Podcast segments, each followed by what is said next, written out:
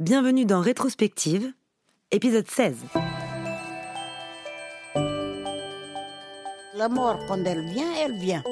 Il faut profiter, il faut manger, il faut boire, il faut parler avec tout le monde, il faut ser gentil avec tout le monde.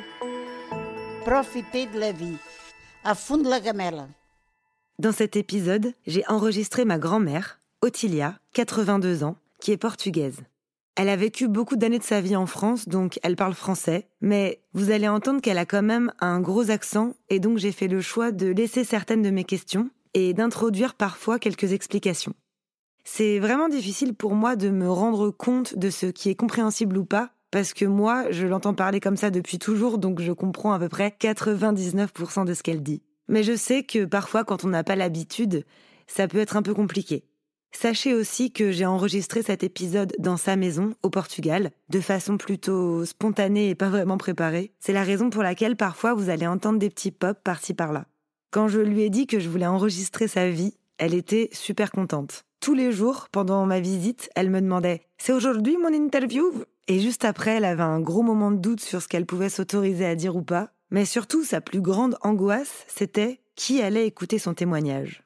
Du coup, j'ai essayé de la rassurer comme j'ai pu, en lui disant que de toute façon, elle pouvait me dire ce qu'elle voulait, et que jamais je ne force qui que ce soit à parler de sujets trop sensibles, parce que je comprends qu'il y ait des sujets qu'on a envie de garder pour soi, tout simplement.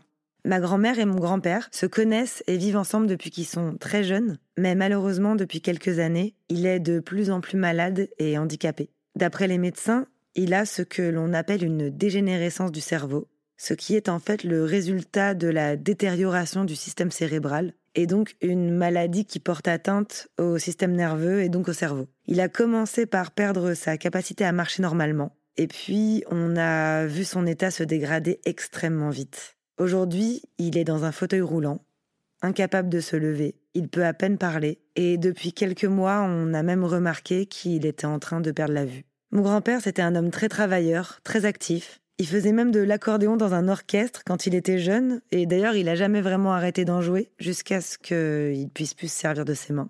C'est très compliqué à vivre pour ma grand-mère car elle n'a pas le permis et elle habite seule dans cette grande maison. Tous ses enfants sont en France et ses sœurs qui habitent juste à côté ne peuvent pas vraiment l'aider comme elle en aurait besoin.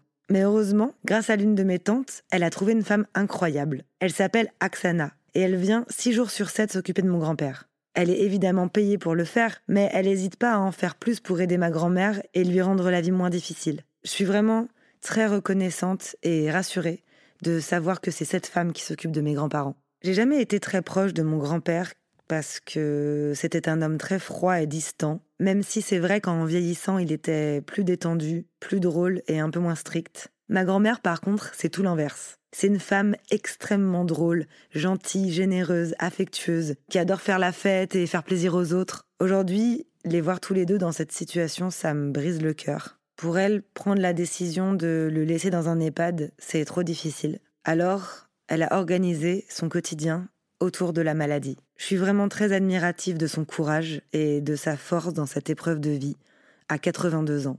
Même si, comme vous allez l'entendre, c'est parfois très dur, mais elle ne lâche rien.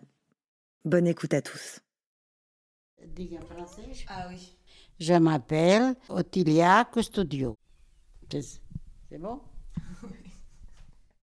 J'ai 82 euh, ans. Euh, j'ai trois enfants. Fabrice a 60 ans. Hélène a 57. Elsa a 52, je crois. Oui, quelque chose comme ça. Ma grand-mère a trois enfants. Fabrice, qui est l'aîné, Elena, qui est ma maman, et Elsa. Je suis née à Faro, au Algarve, en 1939. Elle est née à Faro, en Algarve, en 1939, au Portugal.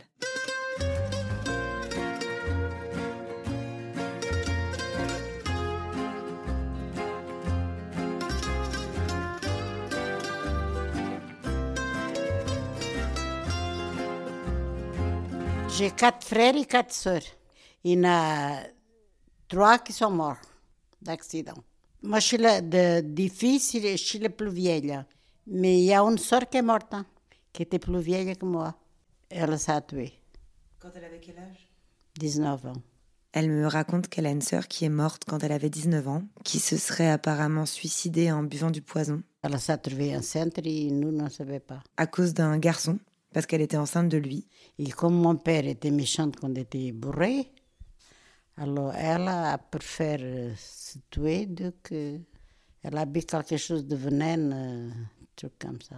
Et elle a préféré se suicider plutôt qu'attendre que son père le découvre, parce que leur père est alcoolique et elle se voyait pas lui annoncer, elle avait trop peur de lui. Et moi, quand j'ai revu à la maison de mon travail, parce que j'ai commencé à travailler, euh, j'avais 12 ans, et quand j'arrive de mon travail, je vois qu'elle était sous le lit de ma mère, et je vis qu'elle n'était pas bien. J'appelle ma mère, ma mère elle est venue, et elle a pissé sous le lit.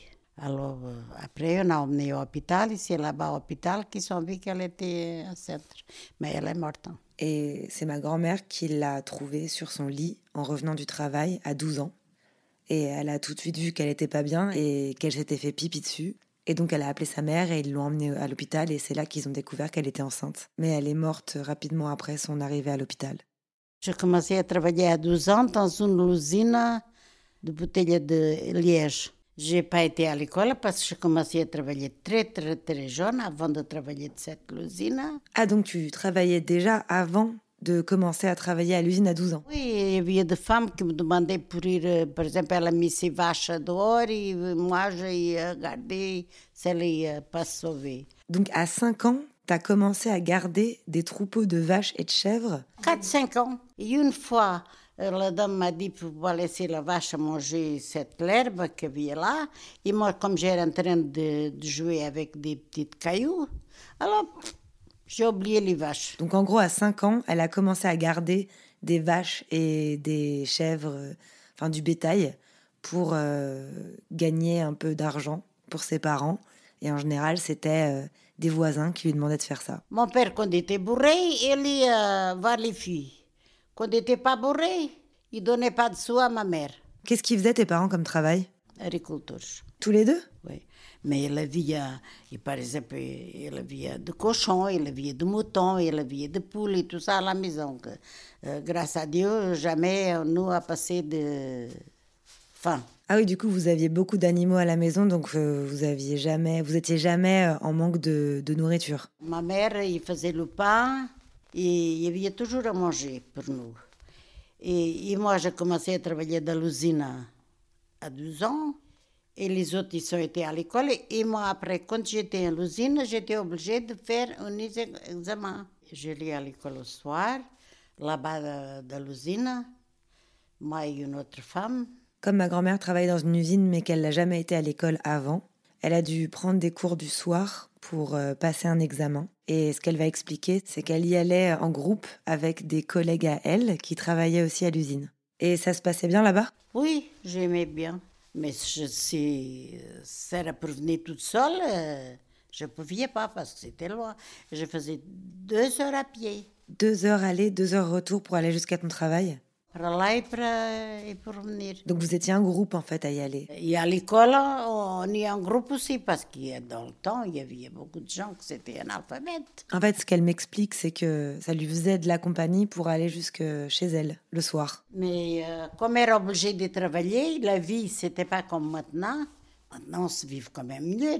Heureusement que ma mère, elle avait sa petite maison, elle avait de terre. Et ton père, quand il était bourré, il t'a déjà frappé? Euh, oui, mais j'ai vu mon père casser les dents à ma mère. Et ma mère, avant, quand elle était, que, nous, on savait qu'elle y arrivait bourrée, on se cachait dedans d'une petite cabane. Pour elle, elle ne savait pas de nous. Et nous, le lendemain matin, elle était déjà bien, il ne faisait pas de mal à nous. Mais euh, est-ce que c'était tous les jours? Non, elle travaillait quand même. Oui, en gros, quand il n'était pas bourré, il n'était pas euh, trop méchant avec vous, quoi. Et ma mère, des fois, elle y travaillait aussi dans, dans la terre aussi. Une fois, j'ai resté toute seule, c'était d'hiver, c'était moi la plus vieille. Je restais toute seule avec euh, mes frères et sœurs. Et comme il faisait, c'était d'hiver, il faisait trop froid, et on avait un genre de, de truc par terre, comme une, je ne sais pas t'expliquer, pour se chauffer. Tu sais, comme une cheminée. Ah, un poêle oui. Et par terre, et nous, comme avait froid, nous, on era, les autres étaient tous petites, moi j'étais la plus vieille, on, on était acheté de couverture, et on a mis les couvertures pour nous chauffer. Après le feu, elle a attrapé la couverture. Quand nous a regardé, le truc era tout déjà en train de brûler. Alors moi et mes frères et sœurs, moi j'étais plus vieille, mais j'ai mis tout dehors qui pleuvait. Quand ma mère est arrivée au soir, les matelas et tout ça étaient tous dehors. Donc tu as sauvé tes frères et sœurs en fait J'ai sauvé mes, mes, frères et sœurs, il à la maison. Tu as évité un incendie Voilà. J'ai été obligée de couper un passage dans lequel elle m'explique que sa mère, parfois, elle allait travailler aussi dans une épicerie dans laquelle elle s'occupait des tonneaux pour euh, le vin, les olives, etc. Mais comme elle était tout le temps enceinte, elle était beaucoup plus souvent à la maison qu'au travail. Moi, j'étais un petit peu sauvage. Pourquoi tu étais sauvage? Parce que j'étais blessée. De mon père, euh, travailler, et, et je, touchais mon argent, j'étais obligée de donner tout à ma mère. Au samedi et au dimanche, il faut que je lave, il faut que je fasse la peinture à la maison, il faut que je fasse tout. C'était le plus vieux qui faisait ça.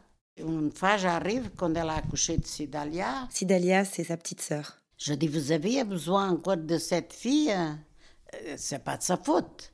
Mais moi, j'étais tellement en colère, tellement en colère de, de, cette fille, elle n'avait pas besoin déjà parce qu'il y avait déjà assez. Bon, elle est venue, elle est venue. En fait, elle comprend pas pourquoi sa mère, elle continue à, faire des enfants alors qu'ils sont déjà dans la misère et que la vie est déjà assez dure comme ça, donc elle lui en voulait beaucoup. Et alors, j'étais obligée d'y parce que c'était. Elle a couché avec des femmes. Euh, tu sais, comme elle vivait dans le temps. Euh, des sages-femmes Des sages-femmes et des sages à la maison. Et alors, j'étais obligée de nettoyer toute sa chambre, et de tout. Euh, tu sais, ma mère, et après, le lendemain, la pauvre era déjà debout. Et en fait, du coup, quand elle est arrivée dans la chambre et qu'elle a vu que sa mère était en train d'accoucher, donc de sa petite sœur, en plus, elle a dû nettoyer toute la chambre après, des draps pleins de sang, etc.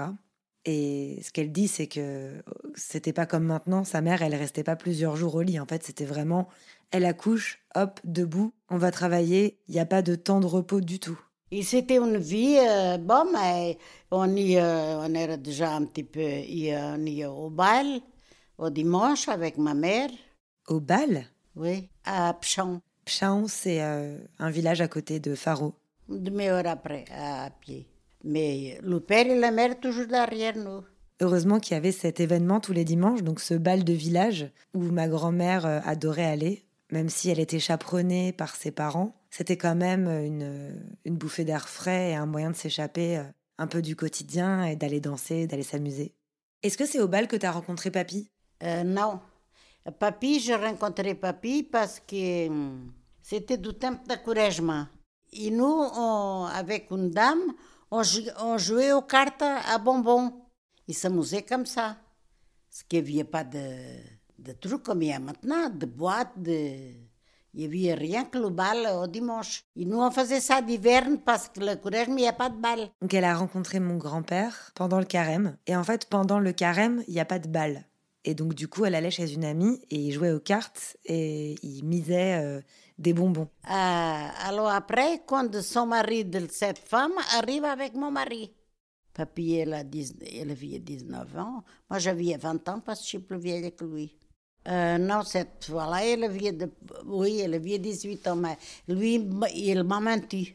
Il me disait qu'il euh, y avait 23 ans, 24 ans, un truc comme ça. Et donc, elle jouait aux cartes chez cette amie. Et parfois, il y avait des musiciens qui venaient pour faire de la musique. Et ce soir-là, le mari de son ami arrive avec deux hommes, donc mon grand-père, qui jouait de l'accordéon, et un ami à lui. Il y avait des gars qui jouaient, parce que c'était pour nous s'amuser. Il y avait qu'est-ce qui gagnait de bonbons. Et après est venu papy, avec un copain. Mais il est venu avec le mari de cette femme, nous on faisait ça, les cartes chez elle. Papy jouait l'accordéon, et l'autre il parlait avec nous, il jouait aux cartes. Et après l'autre, avant de partir, il m'a demandé si je voulais rester copine avec lui autant qu'il allait faire son service militaire. Moi, j'ai rien dit. Et puis après, elle m'a fait la cour. Et après, j'ai resté avec papy. Donc en gros, ce mec-là qui était venu avec mon grand-père, il a flashé sur ma grand-mère et il lui a demandé euh, si euh, elle pouvait l'attendre et qu'elle se réserve en fait à lui pour euh, son retour du service militaire. Et elle, elle lui a dit oui. Et mon grand-père, malgré le fait que ce soit son pote, il s'est dit tiens, il s'est barré, moi je la kiffe, tant pis pour lui, elle est pour moi. Donc après cette soirée, ils ont commencé un peu à se fréquenter et à se voir de temps en temps. Et un soir... Moi, j'étais en train de parler avec mon mari dehors parce qu'il venait chez moi, des fois, de draguer, voilà. Et voilà que mon père est bourré. Il voulait me frapper à moi et à lui. Et nous, on est partis. J'étais chez ma belle-mère. Et c'est comme ça que je me mariais plus tôt. Et au bout de combien de temps vous êtes mariés? Six mois. Moi, j'ai marié de 12 années 60. Et Fabrice, il est né en 61. Donc un an après le mariage, ils ont eu leur premier enfant, donc Fabrice. Oui, parce qu'à l'époque, c'était ultra mal vu d'être avec quelqu'un et d'avoir des enfants et de pas se marier. Même de coucher avec quelqu'un sans être marié, je pense que c'était pas terrible. Ma belle-mère, vous vouliez que nous se marions. Vous vouliez pas que nous restions ensemble. Parce qu'avant, il n'y avait pas la mode. Alors maintenant, ils mettent ensemble, ils ont raison. Parce que ça se divorce souvent. Avant, c'était pas à la mode de d'être ensemble sans être marié. Elle me dit que c'est mieux maintenant parce qu'avant, il y avait beaucoup de divorces à cause de ça. Et euh, on a loué une maison à Orléans, à côté de ma belle-mère. Orléans, c'est une super jolie petite ville juste à côté de Faro. Ma belle-mère, elle habitait rue de Secadura Cabral. Et moi, j'habitais de rue Gacoiti, de l'autre côté. Et après, comme je me trouvais en centre, clair, je, je restais là avec mon enfant que je, la maison là-bas, elle era petite et tout ça, et moi je voulais pas rester à côté de ma belle-mère parce qu'elle se mélangeait beaucoup. Elle se mêlait de ta vie Oui. Et moi, j'aime pas qu'il me mêle de ma vie. Mm. Et après, j'ai loué ici une maison, je viens habiter ici.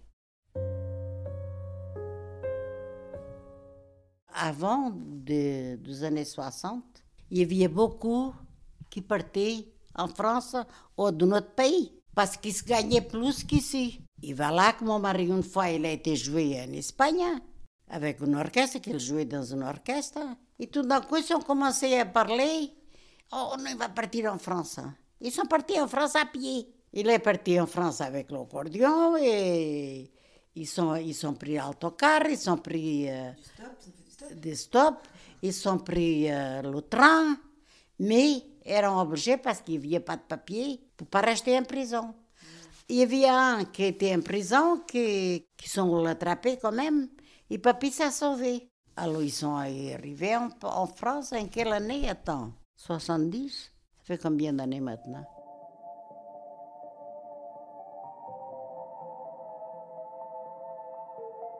Mon grand-père, il faisait de l'accordéon dans un orchestre et il faisait souvent apparemment des tournées euh, au Portugal, en Espagne, etc. J'étais pas du tout au courant de la plupart des histoires que ma grand-mère me raconte et notamment de cette histoire de mon grand-père qui décide sur un coup de tête de partir en France. Bon, après, ce qu'elle me dit plus tard, c'est qu'en fait, il a été rejoindre une des sœurs de ma grand-mère qui habitait déjà en France et du coup qui a pu euh, l'héberger au début avant qu'il trouve un boulot.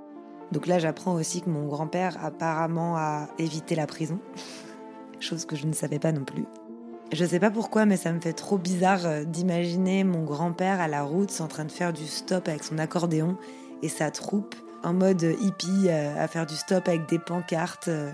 Et en plus, tout ça se passe dans les années 70, donc ça rajoute clairement un son musical au film que je suis en train de me faire dans la tête.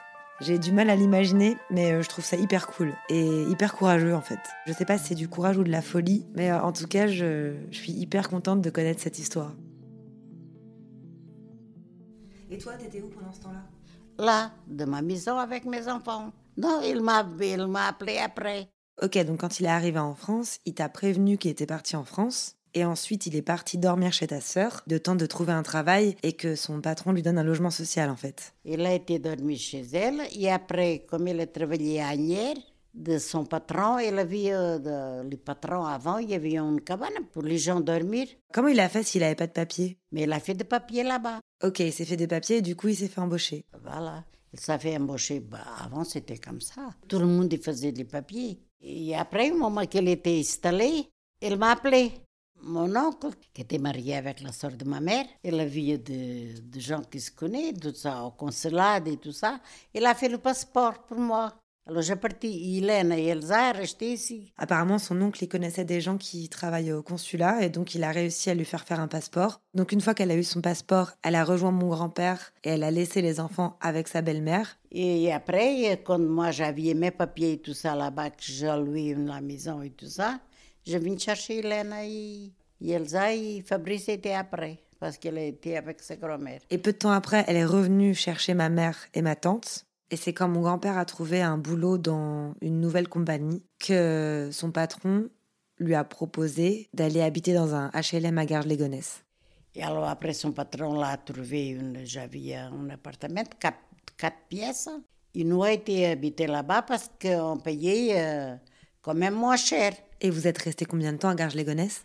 30 ans. Et t'aimais bien vivre là-bas? Bon, j'étais chez moi. Ça te manquait pas le Portugal? Non, parce qu'on n'avait pas de maison.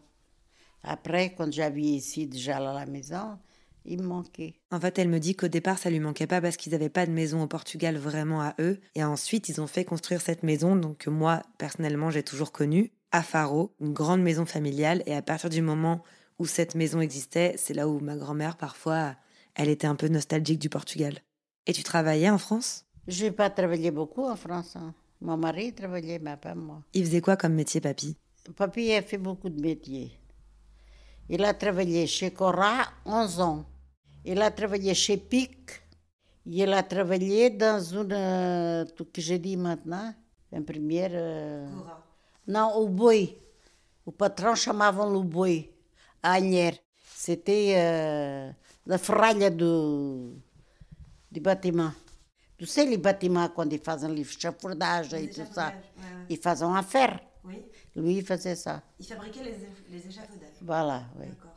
E ele jouait bon, a tudo, pintava, fazia bricolas, fazia tudo. Oui, il faisait euh, la peinture, le bricolage. euh, il était maçon aussi. En fait, il était multifonction, mon grand-père. Mais en tout cas, c'était toujours des métiers euh, très physiques, euh, très manuels. Je trabalhei quatro ans dans une usine de, de linge à Paris. Je pliais du linge dans une machine. J'étais assise et la machine venait et nous on pliait le linge. Il y avait beaucoup de, de, draps, de, de, de train, parce que maintenant il n'y en a plus.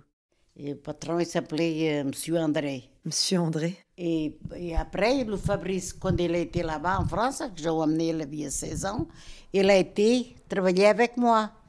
Alors, c'est-à-dire que moi, j'ai travaillé 4 ans, Fabrice a travaillé 7 ans, je crois.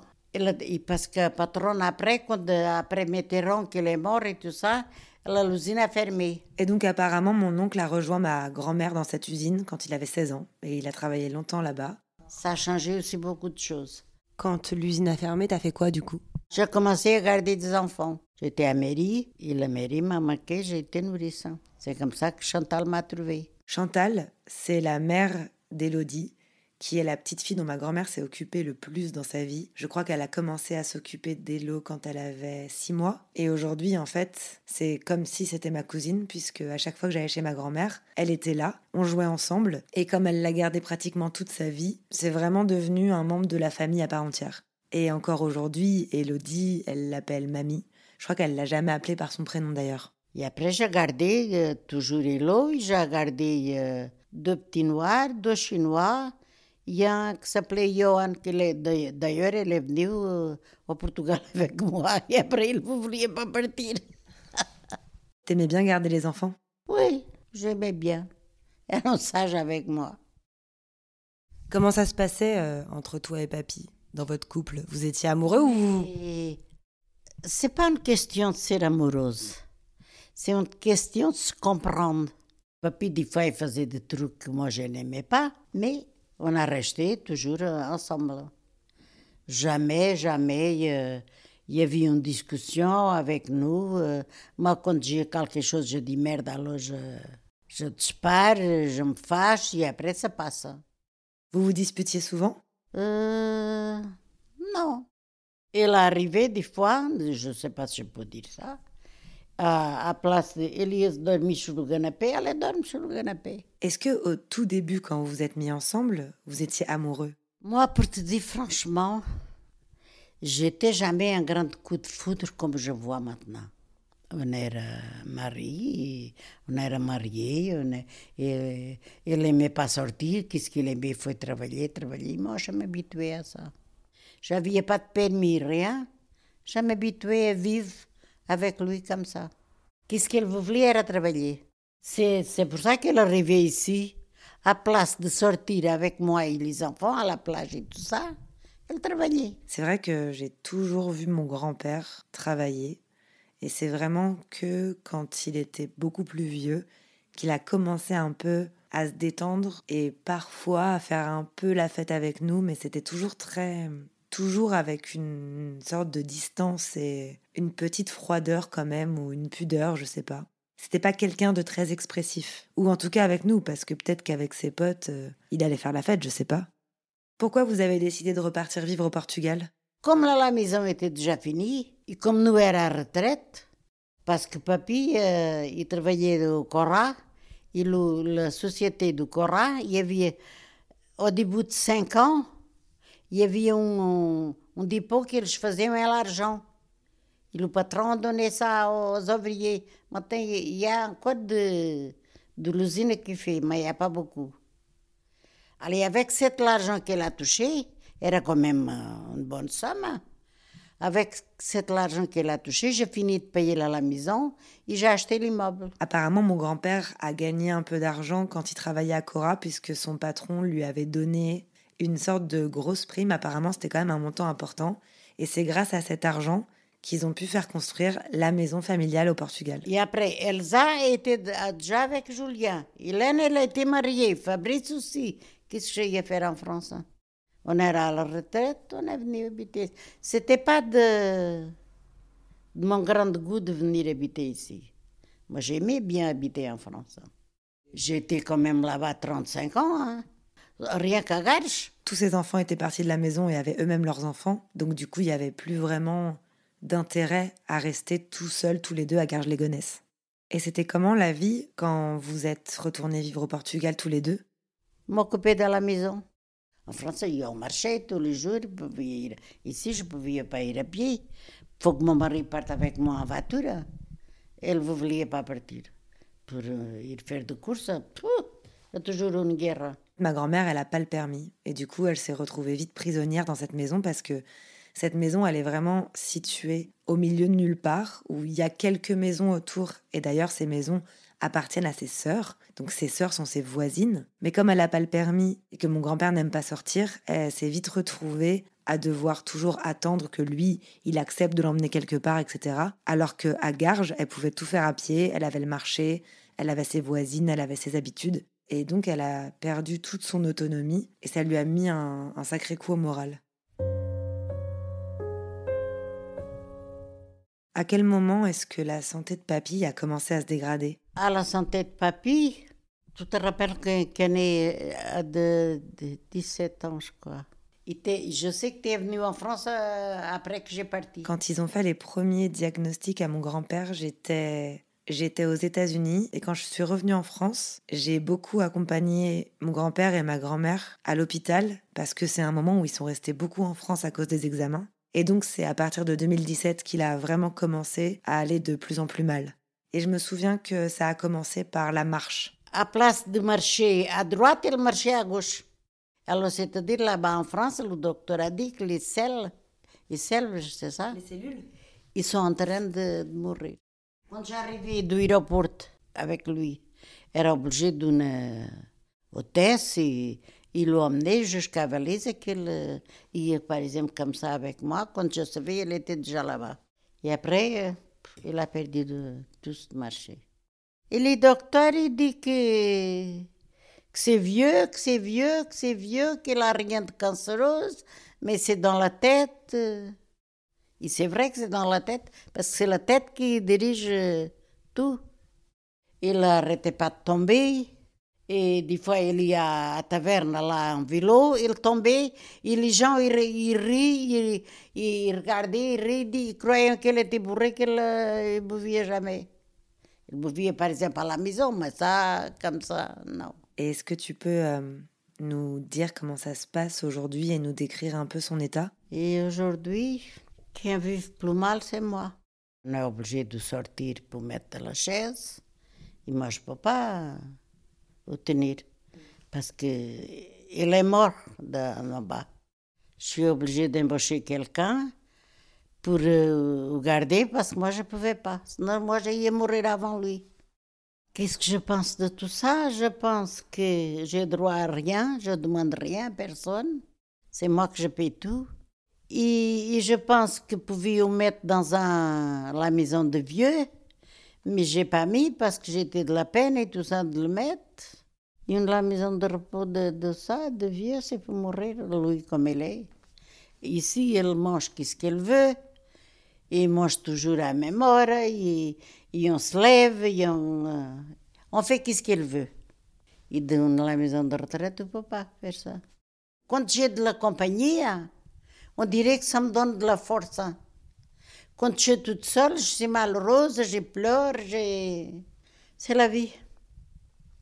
Mais je suis obligée de faire ça toute la vie. Mais j'ai l'impression que tu arrives à lui parler quand même, enfin, qu'il comprend encore ce qui se passe et qui répond. Si. Mais il m'appelle, il m'appelle, il m'appelle. Et, et, après, j'arrive à côté de lui. Je dis, alors parle. Ah, je voulais que tu viennes à côté de moi. Je dis, je ne peux pas rester toujours à côté de toi. Parce qu'ici, quand même, il y a du travail, dehors et tout ça. Et moi, je ne peux pas rester assise en train de regarder tous les jours. Il faut que je fasse quelque chose. Et c'est une vie très dure, très dure, oui. C'est plus dur pour moi parce que mes soeurs ne sont pas gentilles avec moi. Ils ne viennent même pas voir, ils ne demandent même pas à papy comment elle va. Et pourtant, elles habitent euh, tout autour de toi. Et que Virge, le virus? A laissé les personnes à moitié sanglées. J'ai entendu ça déjà à la télé. Hein. Et tu crois que c'est ce virus qui fait qu'ils viennent pas te voir? C'est parce qu'ils ont peur du Covid en fait? Le virus a tapé sur la tête beaucoup. Mais quand même, ça coûte rien de dire Attends, ça va. Noémia, c'était ma meilleure amie. Noémia, c'était la meilleure amie de ma grand-mère. À cause du Covid, j'y vais pas. Moi, je te dis franchement. J'ai jamais fait attention au Covid. Parce que le Covid, c'est un, rhume. Avant, nous, on a été enrhumés. Il y avait par exemple ma pneumonie. Hein. Et j'ai été une quand j'étais jeune. J'étais très malade. Voilà, maintenant, ils sont baptisés, c'est au Covid, c'est au Covid. Mais tu es vacciné maintenant Grâce à Dieu, les deux, et lui aussi. Sa maladie à lui, c'est de ses jambes et la tête qui. Tu sais, c'est la tête qui, qui commande. Je regrette d'être mariée avec lui. Tu regrettes de t'être mariée avec lui? Pourquoi? Parce que si j'ai vu une plage ou quelque chose, c'était avec mes enfants. Lui, il n'est jamais à la plage avec nous. Et quand je jouais l'accordéon, il jouait d'accordéon. Et après, quand il era déjà, il jouait d'accordéon à la maison, il me cassait la tête tout l'après-midi. Moi, je vous ai quand même souvent vu vous prendre la tête et je vous ai jamais vu vous faire des bisous, des câlins ou vous montrer des signes d'affection en public, quoi. Enfin, j'ai jamais eu l'impression que vous étiez très amoureux. Et je t'ai souvent entendu dire qu'il te saoulait, qu'il te prenait la tête, que t'en avais marre de lui. Et malgré tout ça, maintenant qu'il est dans un fauteuil roulant, pour toi, c'est inconcevable de te séparer de lui. Qu'est-ce que je veux me séparer de lui? Moi, je suis pas mon genre de dire connaître un autre homme euh, parce que celui-là, il est tordu, parce que celui-là, il est malade. Non. J'aimais bien Oksana. Et comme j'aimais bien Oksana, Oksana me juger. Et je le dis pour elle ir m'acheter, qu'est-ce que je veux, elle va. Elle m'emmène à faire des courses, elle va avec moi. Parce que mes soeurs, non, ils ont de voiture et maintenant, c'est ça que je regrette d'un jour que je n'ai pas passé mon permis. Oksana, c'est la, la personne que, que tu as engagée pour s'occuper de papy. Et elle vient tous les jours, même le dimanche? Euh, non, dimanche, c'est son jour de congé. Et comment tu fais quand elle n'est pas là et que tu es toute seule? Si Dalia euh, vient des fois m'aider, mais maintenant. Euh, mais c'est quand même toi qui es obligé de changer la couche de papy. Ah, toujours. J'ai jamais cru que mon mari y arrivait comme ça. C'est la vie. Tu penses que tu vas revenir en France un jour? Je sais pas. Maintenant, j'ai perdu la pense. Hein. Depuis que mon grand-père est malade, elle, ma grand-mère ne peut plus venir à Noël avant, elle venait tous les ans. Comme elle le dit, elle a un peu perdu espoir de revenir. Euh, parce qu'à mon âge, je ne sais pas combien, il peut rester là beaucoup de temps encore. Hein. Il mange beaucoup. Hein. Tu veux dire, euh, tant que tu es avec papy, de toute façon, tu pourras pas revenir en France? J'ai pas de maison en France. J'avais dit à papy pour faire une maison en France, elle l'a pas fait. Je te dis une chose. Pour ses enfants, elle a jamais, je crois, qu'à donner un euro. Oui, ça c'est vrai, je suis, témoin. je suis témoin. Oui, oui, et ses petits-enfants, pareil. Je vis ma, ma mère souffrir tellement, pourquoi que moi j'ai... Euh, elle n'était pas méchante, mais elle cinglée. Oui, en fait, ce que tu veux dire, c'est que tu as vu ta mère avec un mari alcoolique qui la frappait, et c'était pas le cas de papy, donc tu t'es dit que ça allait rester avec lui. Voilà, oui. Ce qui, se comprend. Je ne sais jamais passer, passer pour la tête euh, de quitter. Qu'est-ce que j'ai eu quitter pour faire quoi? Maintenant, les femmes, ils ont des voitures. Et moi, c'est un truc que j'ai pas envie d'autres hommes. Je souffre pour moi, ou je pleure, ou je ris, ou, je bois un coup, je commence à fumer. Euh, euh, voilà. Et je ne veux pas qu'ils me jugent de, de que je fasse. Et quand tu t'occupes pas de papy, tu fais quoi de tes journées? Je reste assise, je regarde la télé. Tu fais pas que ça, tu t'occupes aussi de ton jardin? Ah bah oui, des fois je pour pas penser beaucoup, je m'occupe du jardin. J'espère bien que je reste encore algun temps comme je suis, malgré que des fois j'ai mal à mes jambes, et que mon mari reste là, que moi je, je peux quand même m'occuper de lui. Ses enfants, ils habitent loin, ne vont pas quitter sa vie pour lui. Pour elle, s'il va dans la maison de vieux, elle meurt tout de suite. Parce qu'il faut qu'il donne à manger comme elle mange d'habitude. Je suis toute seule, mais il y a quelque chose de courageux. Hein? J'entends un bruit, je sors dehors avec un bâton. Ça, ça m'étonne pas du tout. ça, c'est vrai. Ma grand-mère, elle a peur de rien. Je pense que si un jour il y a un cambrioleur qui rentre dans la maison, il va vite repartir. Avant, quand j'étais petite, le monde se parlait. Alors, vas-y, ça va et tout ça. Alors maintenant, le monde se cache. On dirait que les gens ont la peste. Mais c'est pas bien. Nous, on a, on a besoin de, des amis, de parler avec les personnes. Alors maintenant, qu'est-ce que ça veut dire ça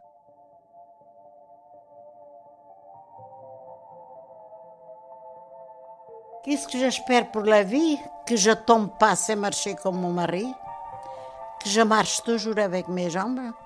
Et un jour, je vais mourir, il faut que je me couche et demain, je ne me lève pas.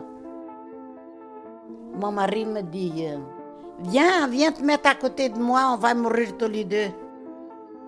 Il veut que je meure avec lui. Je dis, tu sais, la mort, quand elle bat la porte, nous, on entend battre, battre à porte, mais maintenant, je ne sais pas quand je vais mourir. J'ai peur de souffrir, mais pas de mourir. Lui aussi, il n'a pas de douleur, parce que moi je le demande.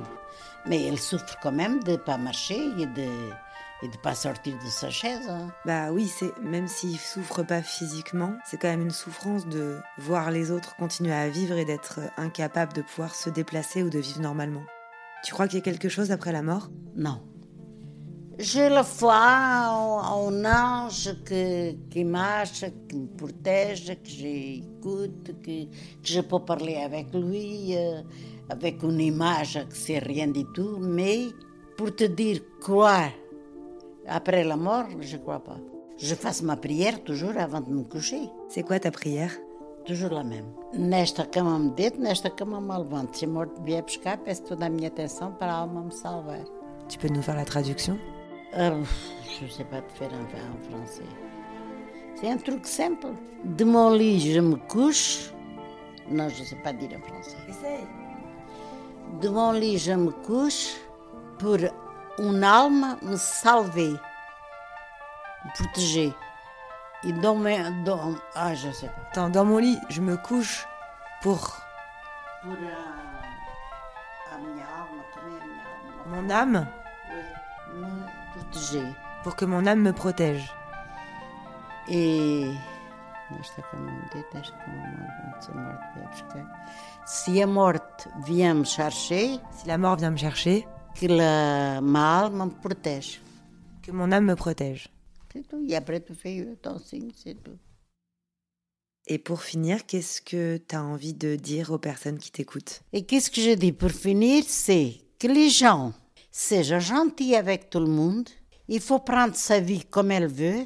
Il faut manger. il faut boire, il faut danser, il faut dire bonjour à tout le monde. Parce que la vie, c'est deux jours. Demain, tu es ici, aujourd'hui, tu es ici, demain, tu ne sais pas où tu es. Il faut profiter de la vie, à fond de la gamelle. Pas penser que nous allons mourir, parce que la mort, quand elle vient, elle vient. Alors, elle peut arriver n'importe quand, et nous, il faut profiter, il faut manger, il faut boire, il faut parler avec tout le monde. Ça fait de. Il faut être gentil avec tout le monde. Parce que parler, de laisser de parler, croyez, je suis plus que lui. Non, c'est pas bon. On est tous pareils. Ne prenne pas la tête parce que je suis plus que lui, j'ai plus de l'argent. Non, c'est pas L'argent, il porte rien. Bon, ça sert. Mais euh, faut pas que nous prenions la tête euh, trop.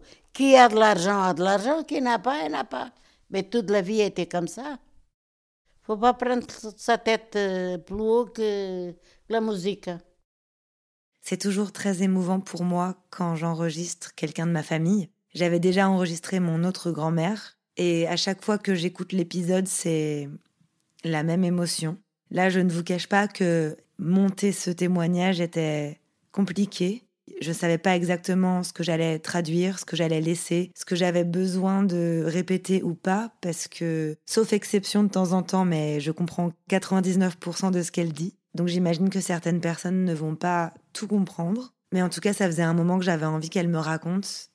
À travers l'histoire de ma grand-mère, j'en ai aussi appris pas mal sur mon grand-père, ce qui est génial parce que Malheureusement, il ne sera plus jamais capable de me raconter la sienne.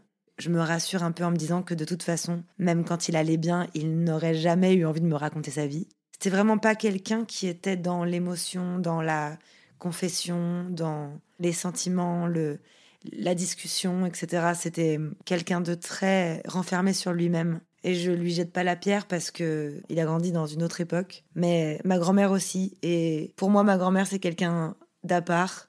C'est une femme exceptionnelle, gentille, incroyablement drôle. Et ce que je lui souhaite de tout mon cœur, c'est d'aller bien le plus longtemps possible. Et peut-être un jour, soit de revenir vivre en France, proche de sa famille, soit d'avoir de la famille qui va vivre avec elle au Portugal. L'avenir nous le dira. En attendant, j'espère que vous avez aimé cet épisode. Si vous aimez mon podcast et vous voulez le soutenir, n'hésitez pas à me mettre 5 étoiles sur Apple Podcast et à partager les épisodes qui sont disponibles sur toutes les plateformes. C'est un réel plaisir pour moi d'être de retour. N'hésitez pas aussi à me laisser des commentaires et à me dire ce que vous avez pensé des épisodes et du podcast en général. C'est important pour moi. Vous pourrez retrouver toutes les informations concernant cet épisode et le podcast sur la page Instagram du podcast, Rétrospective Podcast. Oui, je sais, ça fait beaucoup de podcasts dans une seule phrase. Beaucoup d'épisodes vont arriver. En attendant, portez-vous bien et je vous dis à très bientôt dans un nouvel épisode de Rétrospective. Voilà, pour entendre qu'est-ce que je parlais. moi, quand je parle, moi, je connais pas ma voix. Ça se peut entendre là. Tu veux que je te fasse écouter? On est dans l'ordinateur. Il est, l'ordinateur, il est dans la chambre. Tu veux écouter maintenant? Attends, je vais te faire écouter. Non, tu peux. Euh, fais écouter seulement un petit peu. D'accord.